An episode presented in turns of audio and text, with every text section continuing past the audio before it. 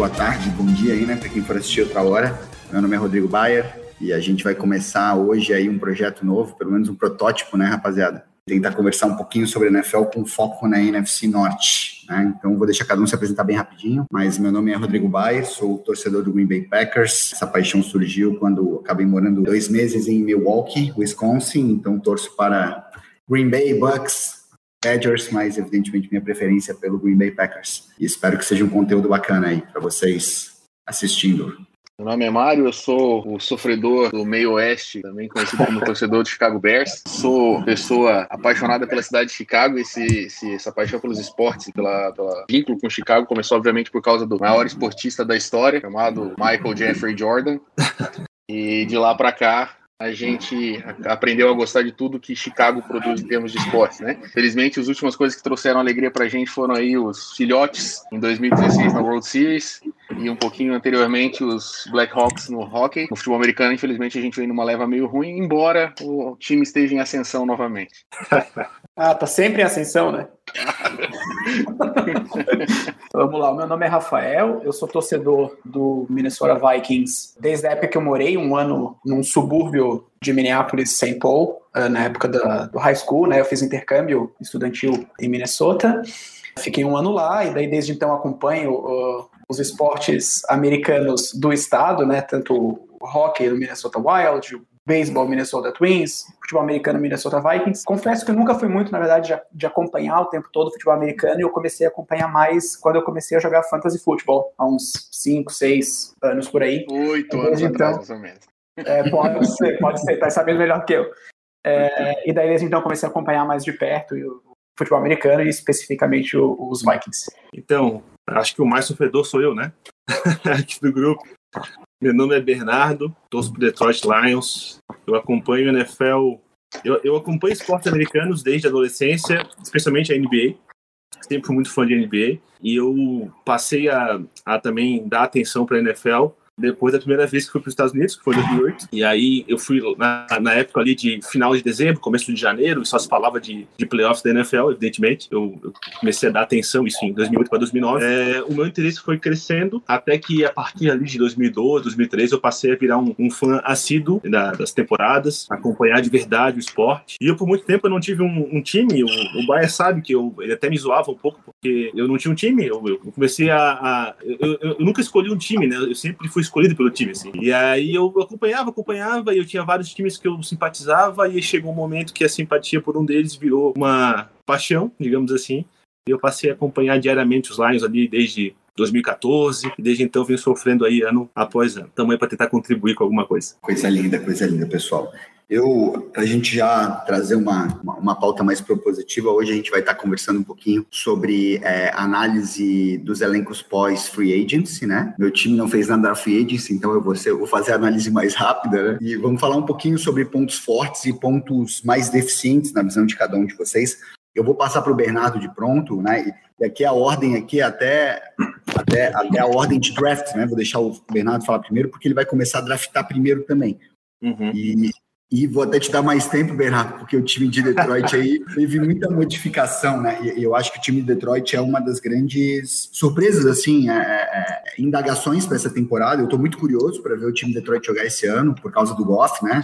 E a mudança de quarterback impacta muito a gente, nós três aí é, tem também a figura do Dalton, né, em Chicago, mas o elenco de Detroit foi o mais modificado, né? Minnesota, eu até, né, Evans, vou te falar que, de novo, Minnesota foi o time que, na minha opinião, melhor investiu e saiu da free agency. Só na defesa. Vocês já, já fizeram um draft do caralho no passado, né? Então, com certeza o melhor draft da NFC Norte foi de vocês, olha, na minha olha, opinião. Olha, olha, olha o linguajar aí na gravação, doutor Rodrigo. Porra, é verdade, né, cara? verdade.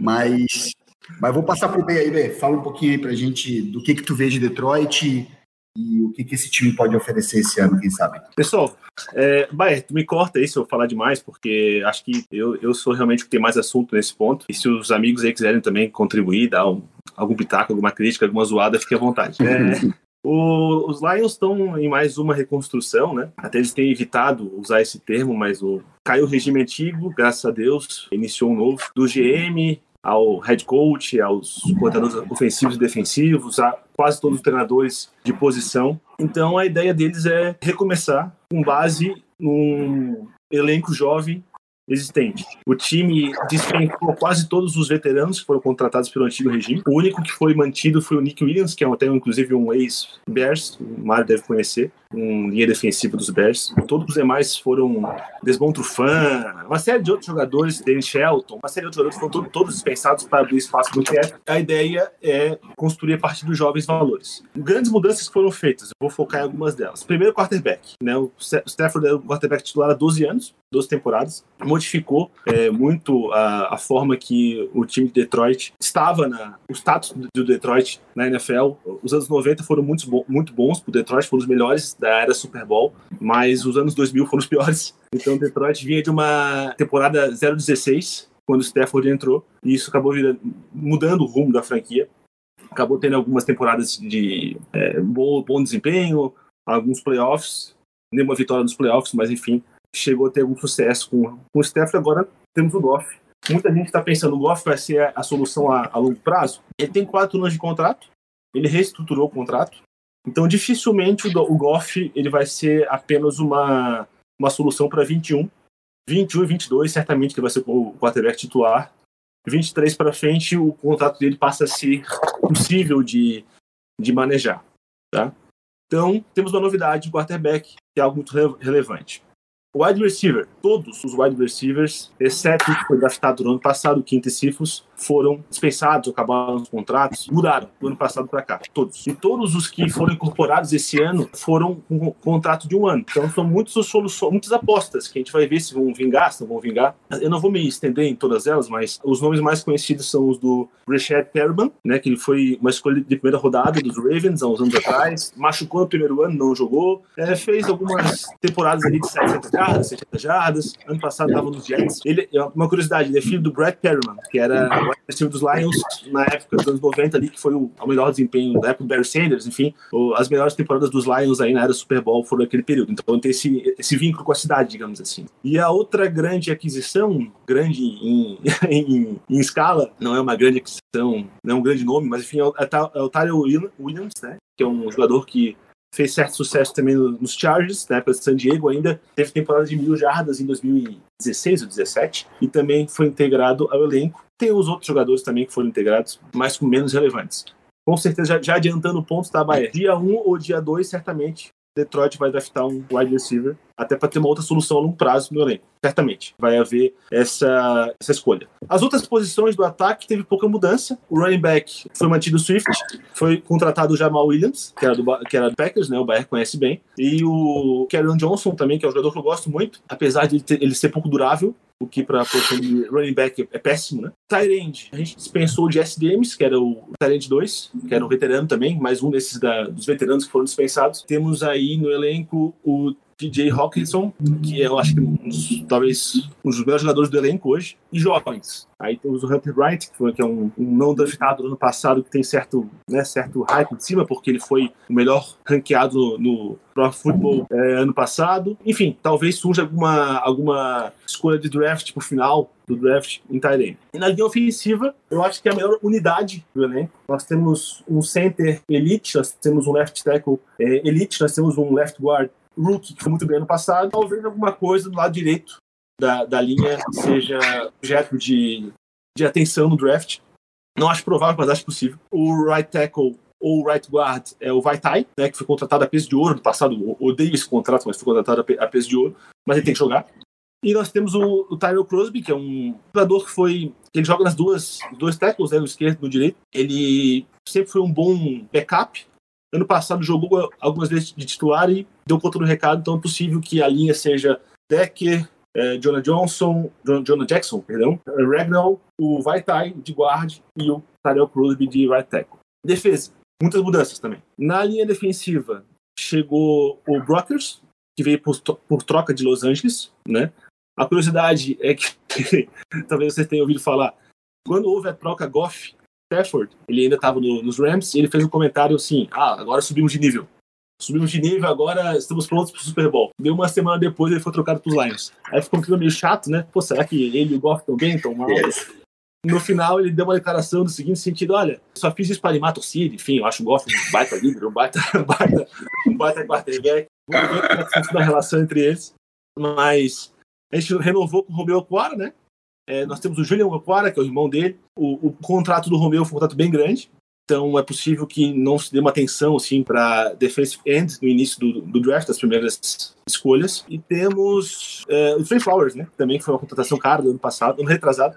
Então ele também acho que a linha está a curto prazo está montada.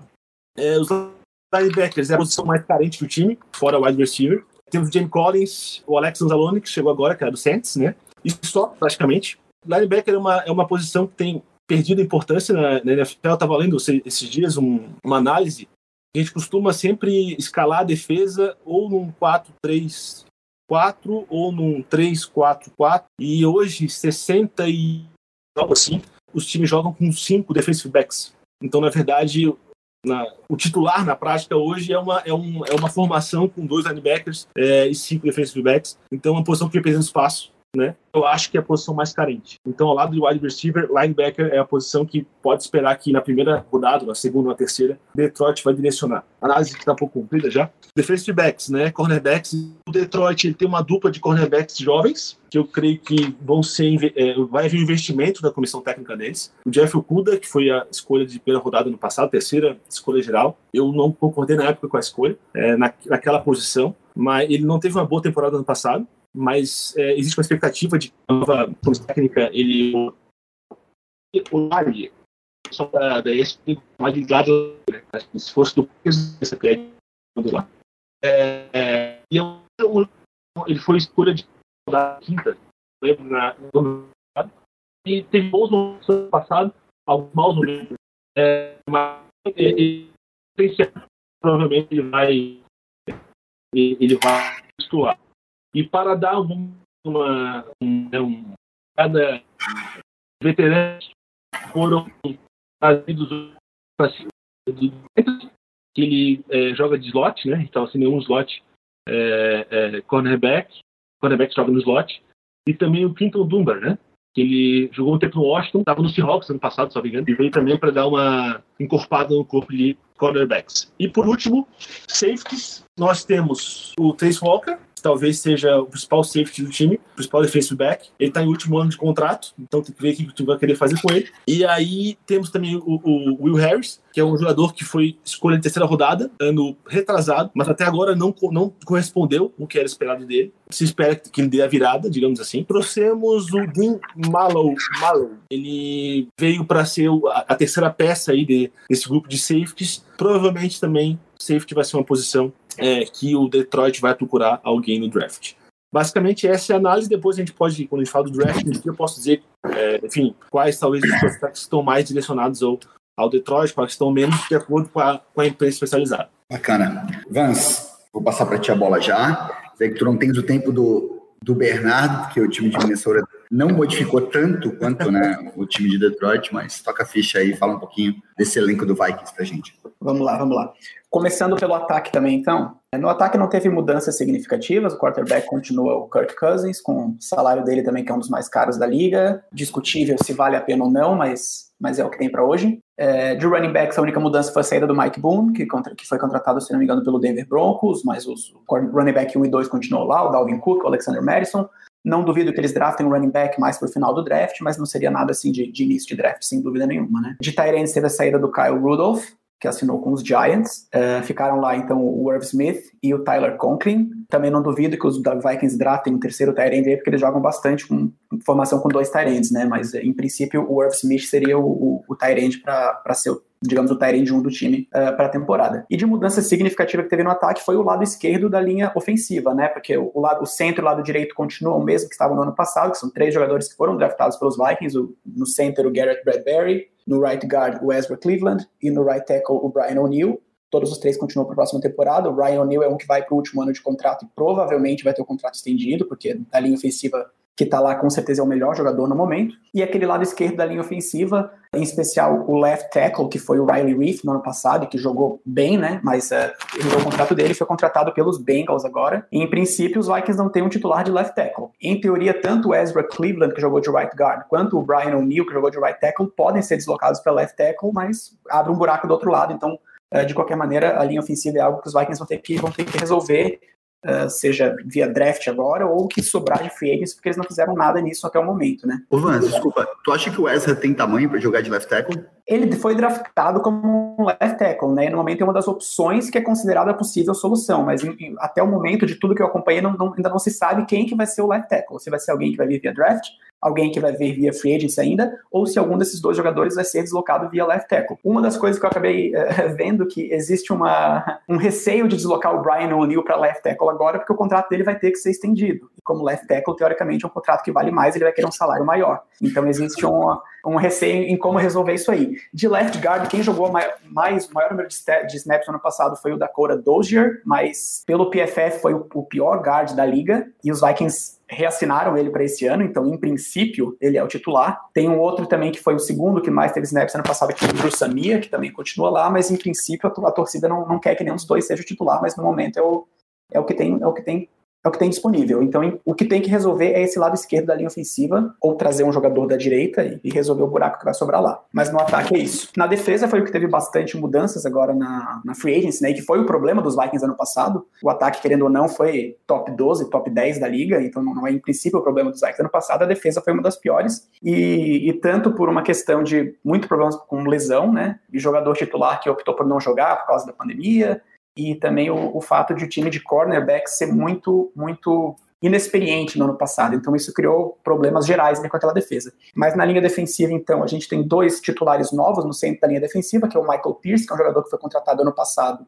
e que não jogou, é, optou por não jogar devido à pandemia, que é, é um monstro, é gigante, é um nose tackle, basicamente, e que vai jogar no centro linha defensiva junto com o Dalvin Tomlinson, que os Vikings contrataram, veio dos Giants, que foi o contrato mais caro dos, dos, dos Vikings agora na Free Agency, né? um contrato de dois anos de 21 milhões, se eu não me engano. E, e, que também é um cara grandão, que jogou mais como nose tackle do que necessariamente né, como, como o segundo cara, mas em princípio esses são os dois titulares da linha defensiva. Se cogita a possibilidade dos Vikings draftarem um terceiro jogador de linha defensiva no, no, no draft, mas em princípio os, os, titulares são esses dois no centro, né? Defensive ends, o Daniel Hunter, que não jogou praticamente o ano passado inteiro por motivo de lesão, e que é um dos melhores defensive ends da liga, né? E que está, em princípio, voltando agora como titular. E o segundo defensive end é também um buraco que tem que no, no, time, que não, não tem titular no momento, e que ano passado também foi jogadores que se, se revezaram na posição. E a gente tem o retorno do Steven Weatherly, que já jogou nos Vikings, está retornou agora na Free Agency, mas que está ali também meio que como, como depth para ser titular se não não conseguir resolver uh, o outro lado, né? Mas então, em princípio, os dois titulares seriam Daniel Hunter e Steven Weatherly, assumindo que não resolva a, a, posição do Steven Weatherly. Os linebackers, assim como os Lions, os Vikings têm, na verdade, dois titulares, e o terceiro é, joga muito mais com, com o Nickel do que com o terceiro linebacker. Os dois titulares são o Eric Kendricks e o Anthony Barr. O terceiro linebacker no ano passado era o, era o Eric Wilson, que foi contratado agora pelos Eagles, e os Vikings trouxeram o, na free agency o Nick Vigil, um, um praticamente no valor mínimo, uh, como depth também para a posição que veio, se eu não me engano, dos Chargers. Uh, vou deixar os corners por último, porque tem um, probleminha especial aí. De safeties, o Harrison Smith, Aliás, parabéns, Harrison Smith, pelo casamento. Se casou essa semana ou semana passada, uh, ou meus pêsames, dependendo de como você ver.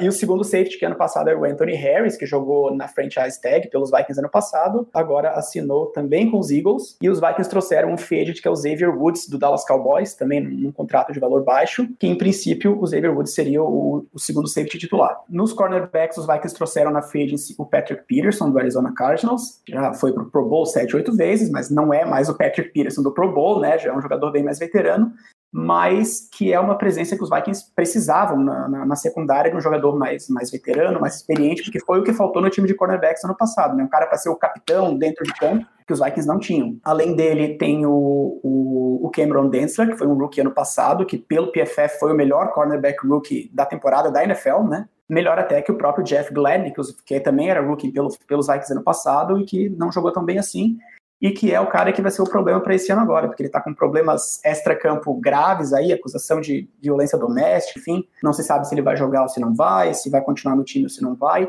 Então ele é um, é um problema que, que em princípio, não tinha mínima chance os Vikings draftarem um corner para esse ano e possivelmente por causa dele será necessário, porque os outros corners que os Vikings têm são o Mike Hughes, que é um jogador que está jogando o último ano agora de contrato dele de rookie, mas que praticamente não jogou o contrato dele inteiro por lesão, estava sempre, sempre fora por lesão, então nem se sabe se vai dar para contar com ele ainda para esse ano ou não, e é um jogador que provavelmente no ano que vem não, não vai mais estar no time. E o Mackenzie Alexander, que foi um jogador que foi draftado pelos Vikings, jogou o contrato dele de rookie pelos Vikings, ano passado foi para os Bengals, jogou uma temporada lá e agora retornou também num contrato mínimo de um ano para ser o, o níquel, né, o terceiro, o terceiro cornerback uh, do time. Uh, então, os titulares seriam, em princípio, o Patrick Peterson, o Cameron Densler e o, e o Mackenzie Alexander. E o que eu falo que isso pode ser um problema é porque esses são os titulares para esse ano, mas de todos esses jogadores, o único que tem contrato para o ano que vem é o, uh, o, Cameron Densler. Todos os outros, Patrick Peterson, contrato de um ano, Mackenzie Alexander, contrato de um ano, o Jeff Gladney, ninguém sabe se vai estar no time ou não, e o Mike Hughes é o último ano dele de contrato.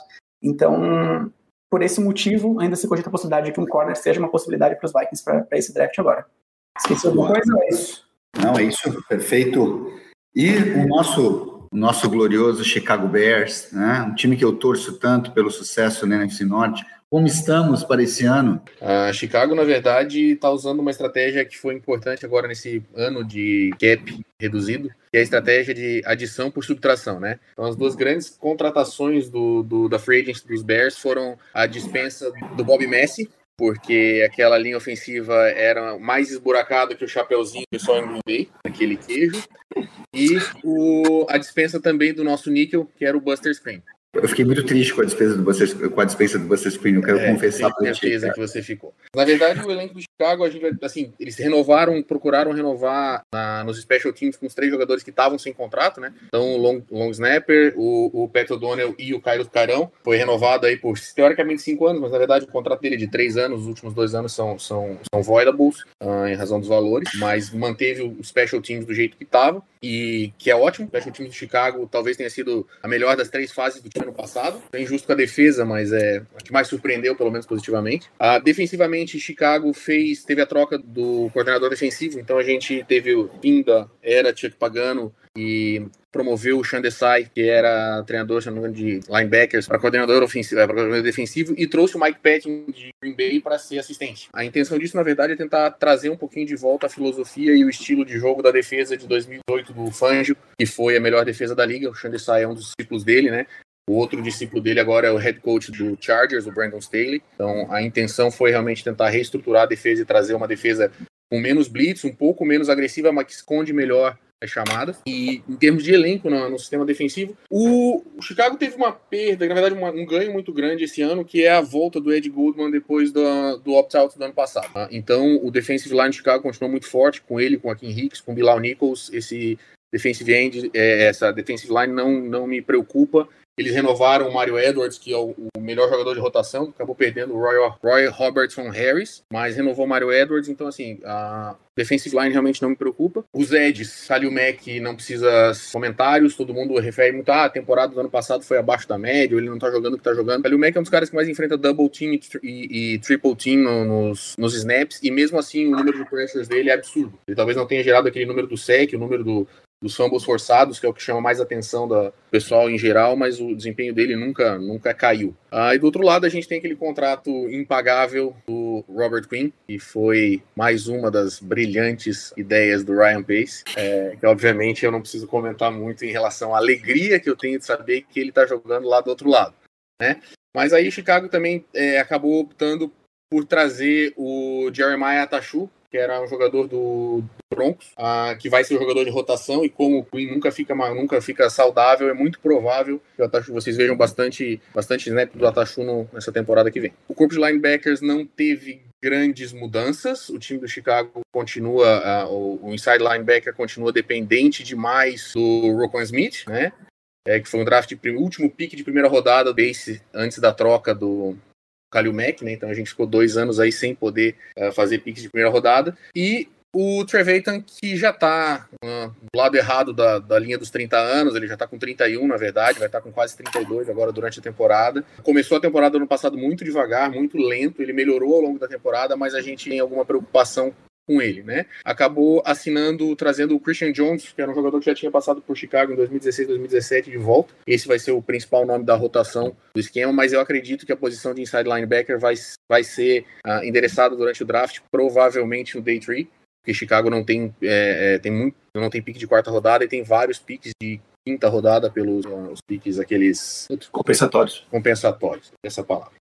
E, e o que maior baixa da defesa, sem dúvida, é no defensive back, né? Além da, da melhoria pela liberação do nosso amigo Buster Screen, a gente teve que liberar também por questão de cap o Kyle Fuller. E não era um shutdown corner, mas era um cara já com experiência na liga, já tinha seus sete anos de liga e, e era um jogador de, de um, um, tipo de jogo muito físico, muito violento, assim, né? Um cara que, que gostava de, de derrubar o adversário, era uma coisa que Chicago sempre apreciou muito isso, mas o salário dele era muito alto, não tinha como Uh, isso também se deveu porque Chicago achou no Day 2 do ano passado, o Jalen Johnson, que parece ser um corner com bastante futuro na liga. Chicago tem muita tranquilidade em relação à presença dele no elenco, por isso optou por trazer só um, um veterano, que é o Desmond Trufant, que ano passado passou pelos Lions, mas o Desmond Trufant é um cara que foi um pique de primeira rodada, se não me engano foi pique 7. É um jogador, quando jogou por Atlanta, jogou Super Bowl, era um dos líderes daquela defesa do... permitiu a virada do 28 a 3, mas né, vamos lá. um dos líderes daquela defesa, da melhor campanha do, do Falcons naquela ocasião. E eu fiquei bem satisfeito com o contrato dele, foi um contrato barato por um cara aprovado e que vai trazer justamente essa estabilidade que o, que o Vance comentou uh, em relação ao Patrick Peterson no, no, no, fundo da defesa. E aí a gente hoje conta com o Kindle Wilder e o Shelley, que são os dois uh, garotos mais jovens que foram draftados mais recentemente por Chicago em, em Lake Peaks, uh, que teoricamente um deles vai assumir essa posição de, de nickel corner, né? A gente acredita que Chicago vai endereçar também a posição de corner, talvez até mais precocemente no draft. Alguns especialistas acham que talvez seja o pique de primeira rodada seja um corner. Não sei se vai ser, porque vai depender do que vai chegar ali. Vai ter... Eu sou muito favorável a draft, principalmente nesse começo de draft, ser sempre pelo melhor jogador disponível. Ainda mais num time como Chicago, que tem posições, tem carência em várias posições. E no fundo, no safety, a gente tem o Eddie Jackson, que é um Pro Bowler, é um All-Pro, não tem muito o que se discutir em relação a ele. E reassinou ontem ou anteontem com o Tashon Gibson, que era uma dúvida, o Chicago tinha liberado ele, deixou ele testar a free agency e acabou trazendo ele de volta num contrato de um milhão e meio aí, um contrato baratinho, dá para encaixar tranquilamente no elenco, então os times de safety do Chicago não deve mudar. Nessa defesa, se a gente for fazer uma análise comparativamente com o ano passado, tem a perda do, do Kyle Fuller, então as pessoas estão tendendo a achar que essa defesa piorou, mas está é, tá sendo subvalorizada a importância que é a volta do Ed Goldman no, no tackle. Eu acho que essa defesa vai ser, o front seven vai ser mais eficiente por causa disso. E aí isso facilita muito para a secundária. Ofensivamente, eu tenho que começar falando do nosso amigo Red Rifle, Andy Dalton, o homem que serve de parâmetro na escala de toda a escala de quarterbacks, né? Andy Dalton Scale.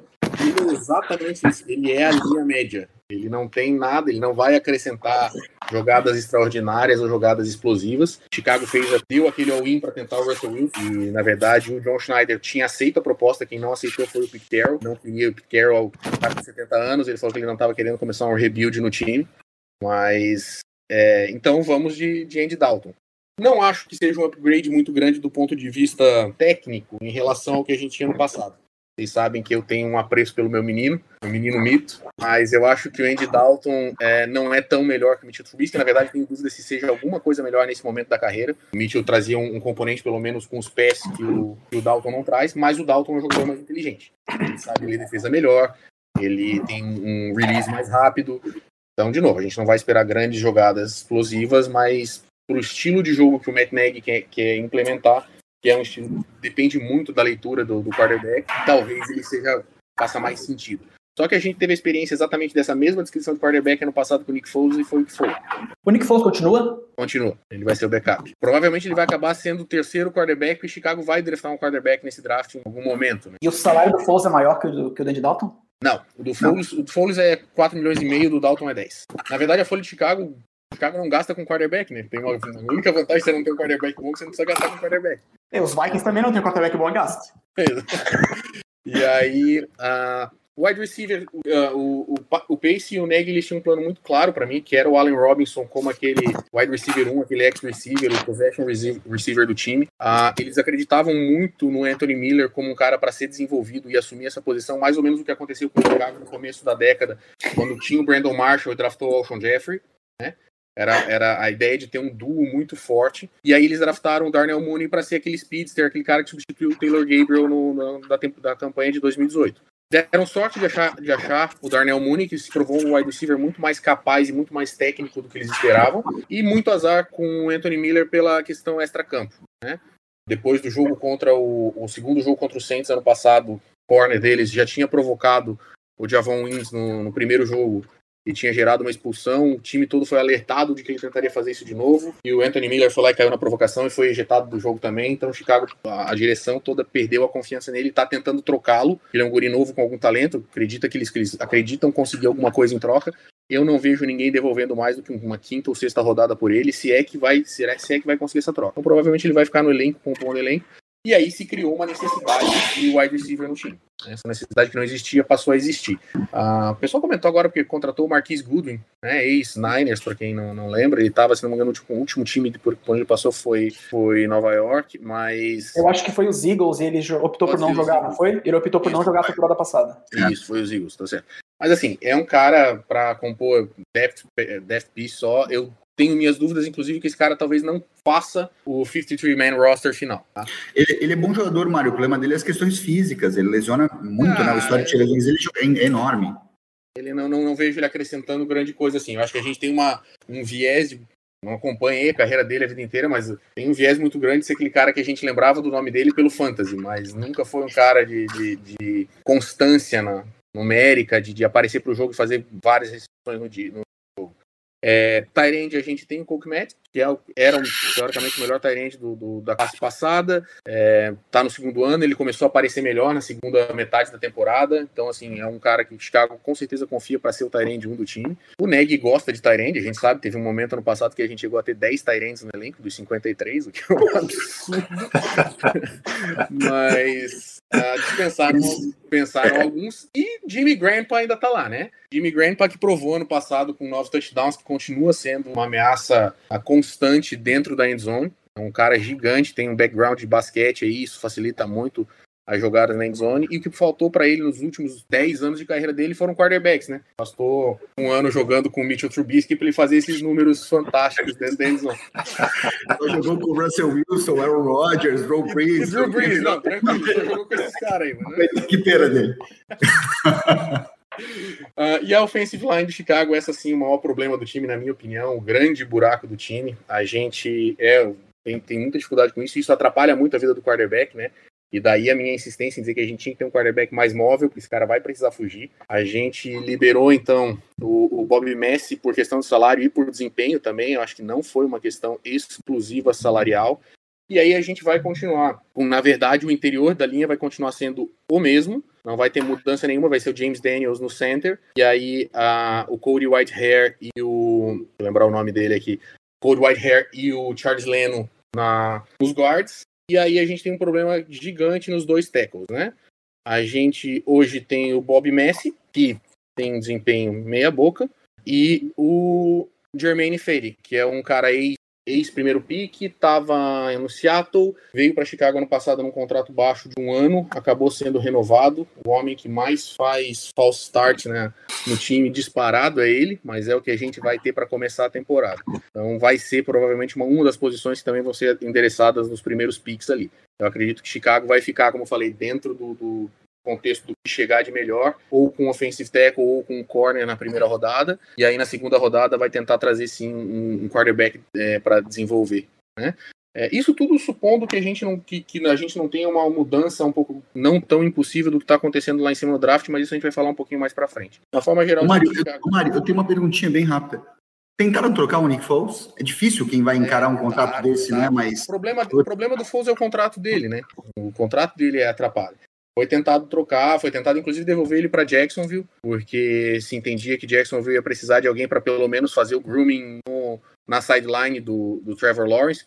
Trevor Lawrence deve ser titular na semana 1, mas foi tentado, não foi conseguido. Os Jaguars foram atrás, inclusive, do Alex Smith, né? Acabou se uhum. aposentando depois. Então, quem sabe mais para frente essa seja uma, uma possibilidade. De uma forma geral, acho que o time deu um passo horizontal dentro da defesa, piorou a secundária, melhorou a, a front seven, em termos de ataque, é o Andy Dalton. Não sei dizer para vocês o que esperar do Andy Dalton. É, eu, eu, eu olhando assim, honestamente, o que eu vejo, né, dentro da NFC Norte, eu vejo, eu vejo o time de Green Bay como um time com a janela fechando, né, com a janela fechando, até porque o Aaron não tá ficando mais jovem. E eu vejo Chicago também um time com janela fechando, Mário, não sei se tu discorda de mim, porque o Kalil Mack, o Ike Hicks também não estão ficando mais novos, né? Não. Então, é, é, pelo menos e aí vejo, lógico, Detroit num rebuilding total, absoluto. E Minnesota é, é um, é um time que está mantendo uma estabilidade no NFC Norte, né? Eu, é, é, é, difícil, é, porque a gente tem um elenco muito qualificado. É, mas, mas, Eu, eu acho que esse ano é a última chance. Eu acho que se não for para, no mínimo, for para os playoffs esse ano, eu acho que vai, vai cair a. Vai, vai, vai cair a cadeira de alguns lá. eu não sei se vocês concordam com a minha análise, né? Mas, mas assim, é, é, é como eu enxergo o NFC Norte hoje. É, Falando... Eu, eu só vou discordar de ti uma coisa, porque eu acho que a janela de Chicago, na verdade, é uma janela que se fechou quando o, o Trubisky não fez a evolução que se esperava do segundo para o terceiro ano. Pode ser. E aí você vai precisar reestruturar, vai ter que começar do zero. Essa defesa não vai ganhar Super Bowl. Esse é um fato, assim. E Sim. aí agora, ver se daqui cinco, seis anos você consegue montar uma nova um novo sistema de defensivo não tão competente quanto esse, mas cercado por mais, mais ajuda ofensiva conseguir mais longe. É. E agora eu vou falar um pouquinho de Green Bay. Né? É, bom, Green Bay fez uma estratégia muito parecida com a de Tampa Bay nessa, nessa off-season, ou seja, focou em tentar fazer mágica com cap. Todo mundo sabe, isso não é segredo, que a situação de cap de Green Bay era trágica, né? Só não era pior que a do Saints, porque a do Saints é um passo além do trágico mas era uma das piores situações de cap. E, e o que eu quero dizer para vocês é, é, que essa, esse foi um all-in lá Green Bay, porque se a situação de cap esse ano é trágica, ano que vem ela é absolutamente incontornável. Porque a estratégia que o Green Bay fez para não perder atletas, ou não perder tantos atletas, foi conversão de salário em roster bônus e signing bônus, isso só joga cap hit para frente. Então o Green Bay embarrigou cap né? Então, ano que vem, várias situações se tornam muito complicadas. Eu vou falar um pouquinho sobre isso, mas dificilmente vai conseguir manter os, os irmãos Smith, talvez só os Adarius, talvez nem os Adarius.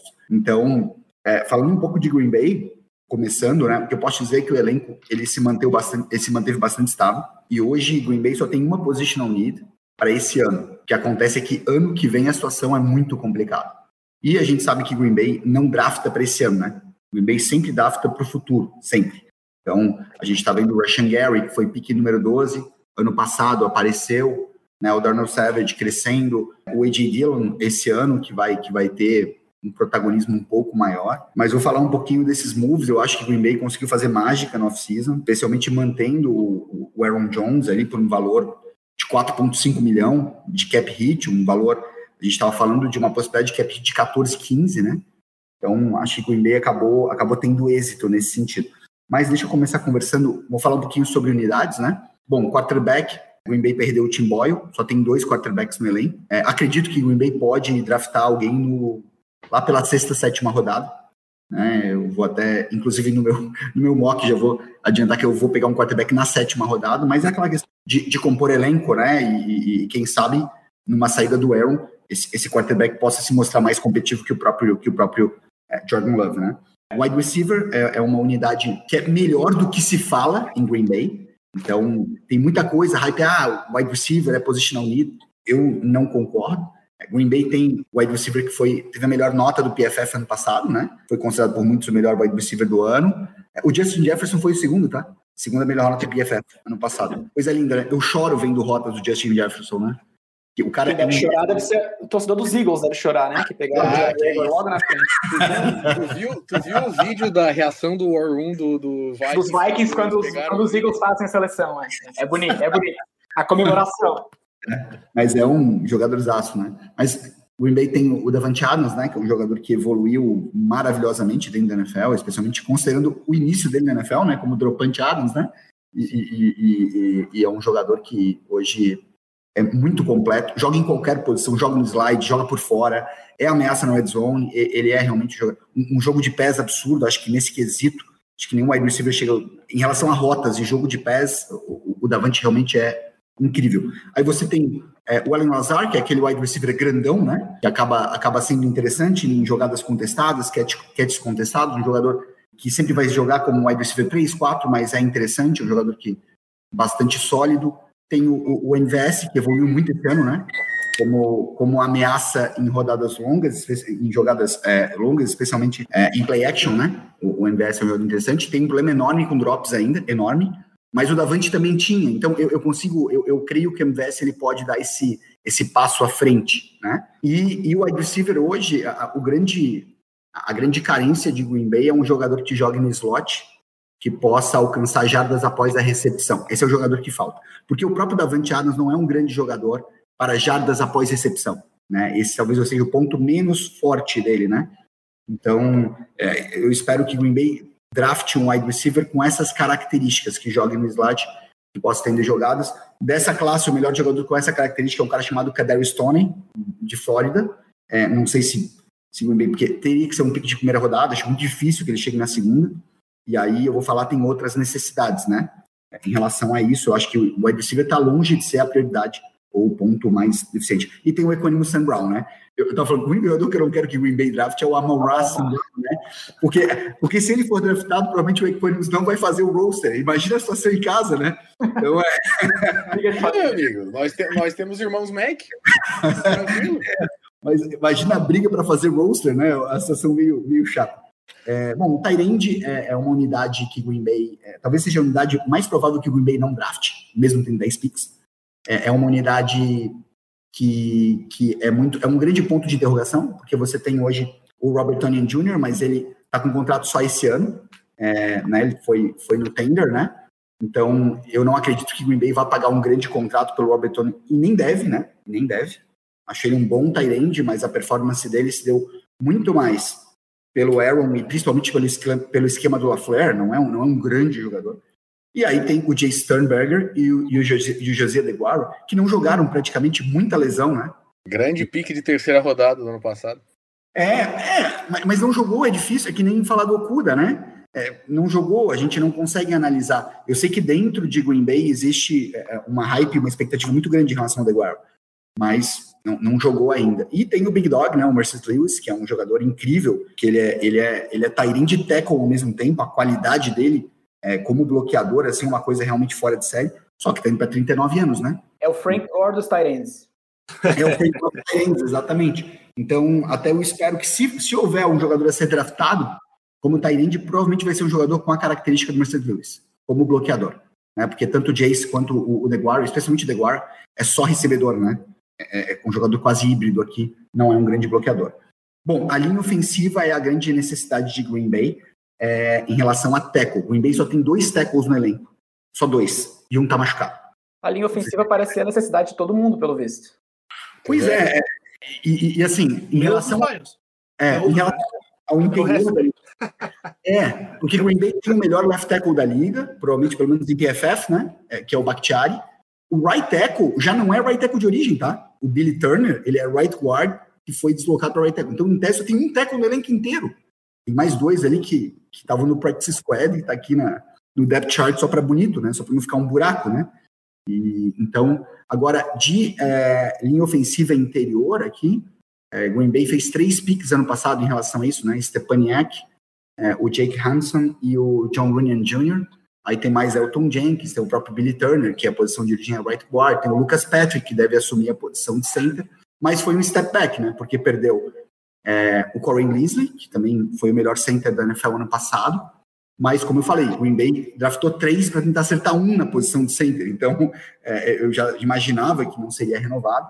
E o right tackle perdeu o Rick Wagner, mas também é complicado, porque é um jogador de contrato de 6 milhões ano que não foi titular, né? Acabou ficando no banco do Billy Turner, então é, é, é compreensível esse corte. Eu espero, imagino, o Green Bay pelo menos draftando dois tackles esse ano. Ninguém como interior, uh, interior offensive line, pode ser que draft alguém, mas né, não é muito provável, mas pelo menos dois offensive tackle nesses 10 picks.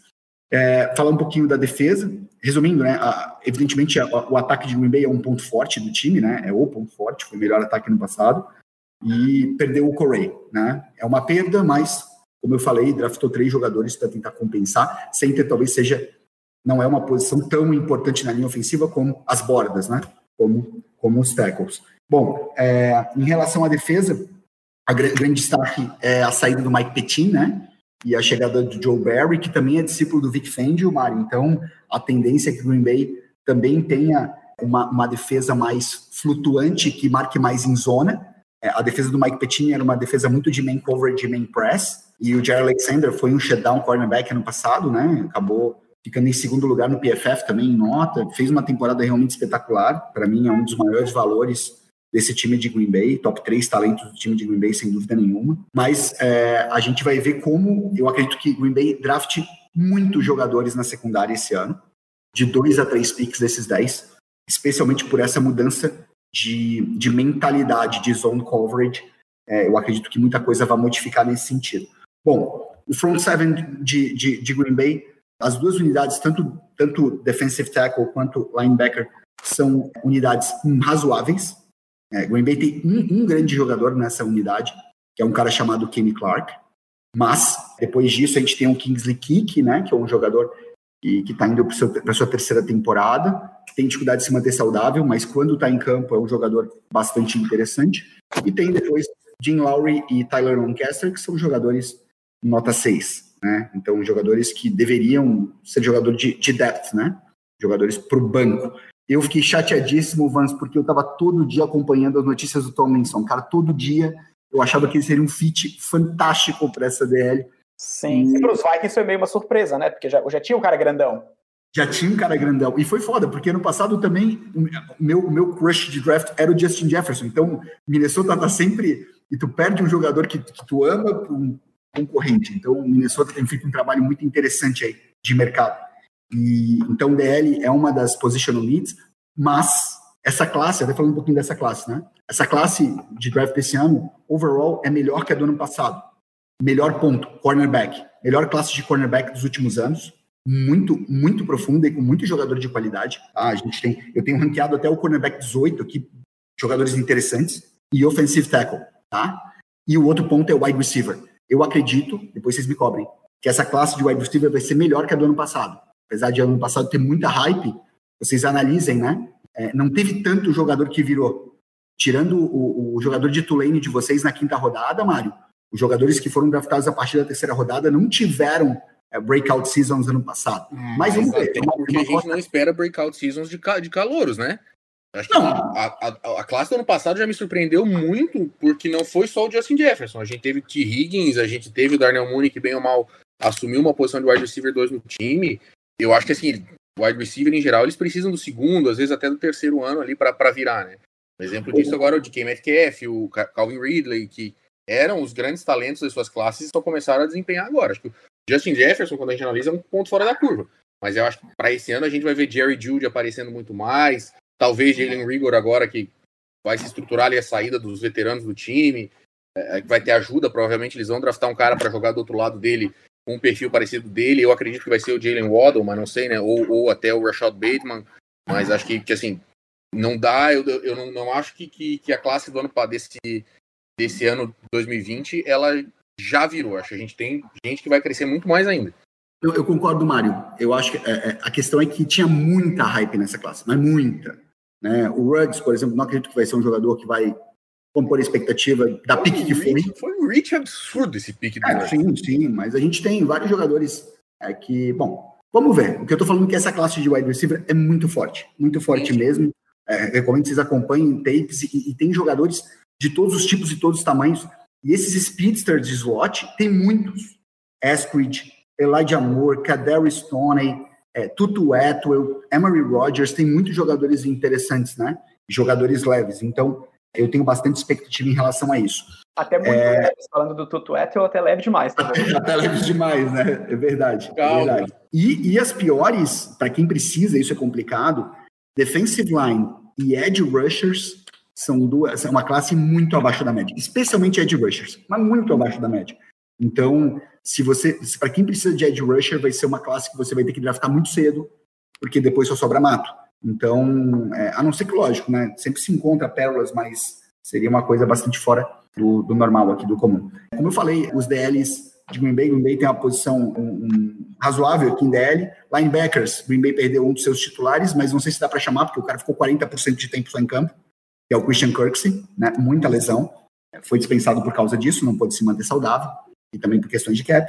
E Green Bay está apostando em dois calouros Bs aqui, né? Que é o Kamal Martin e Chris Barnes, um pique de quinta rodada, o outro undrafted, mas o Chris Barnes especialmente fez uma temporada bem acima do esperado.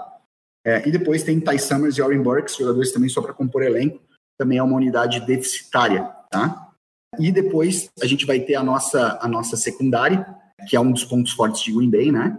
Green Bay tem uma dupla de safeties incrível, que é Adrian Amos e Darnell Savage, e um cornerback realmente assim, hoje top 3 da liga aqui, que é o Jair Alexander. A gente tem um problema que é o Kevin King, que me parece assim, a manutenção dele pelo valor que foi o contrato foi bem interessante, mas apenas um ano. E o Green Bay precisa draftar uma reposição para o Kevin King ano que vem. E de slot tem o Chandon Sullivan, que é um, um cornerback ok, né? O Green Bay teve um problema de ter gastado uma segunda rodada no Josh, no Josh Jackson, que não virou. Então, falando um pouquinho de positional needs aqui em Green Bay, com certeza cornerback, para buscar um futuro em relação ao Kevin King. Offensive tackle, urgente, até porque o Bakhtiari pode ficar quatro, cinco, seis rodadas fora esse ano, né, pela lesão que sofreu. E talvez a terceira seja o wide receiver, né? Não, não pela questão do elenco atual, mas porque Green Bay só tem o Davante Adams sob contrato o ano que vem. Todos são unrestricted free agents. Todos. Então, a necessidade de wide receiver hoje é grande não porque precisa para esse ano, mas porque ano que vem não tem nenhum sob contrato. Imagino que pelo menos talvez dois wide receivers sejam draftados. Então, pessoal, essa foi a nossa análise de elencos aqui. Agradecemos a atenção de todos e todo mundo que está acompanhando a gente nesse primeiro episódio, nesse piloto. Espero que, que possa despertar o interesse de vocês. A gente também está à disposição para que vocês nos aconselhem para a produção de novos conteúdos aqui, com foco na NFC, na NFC Norte, aqui na nossa análise de NFL, aqui já às portas do draft, né? Então, Próximo episódio aqui a gente vai fazer um mock draft simulado, já que o draft é na quinta-feira, né? E conto com a audiência de todos aí, tá bom? Um abraço.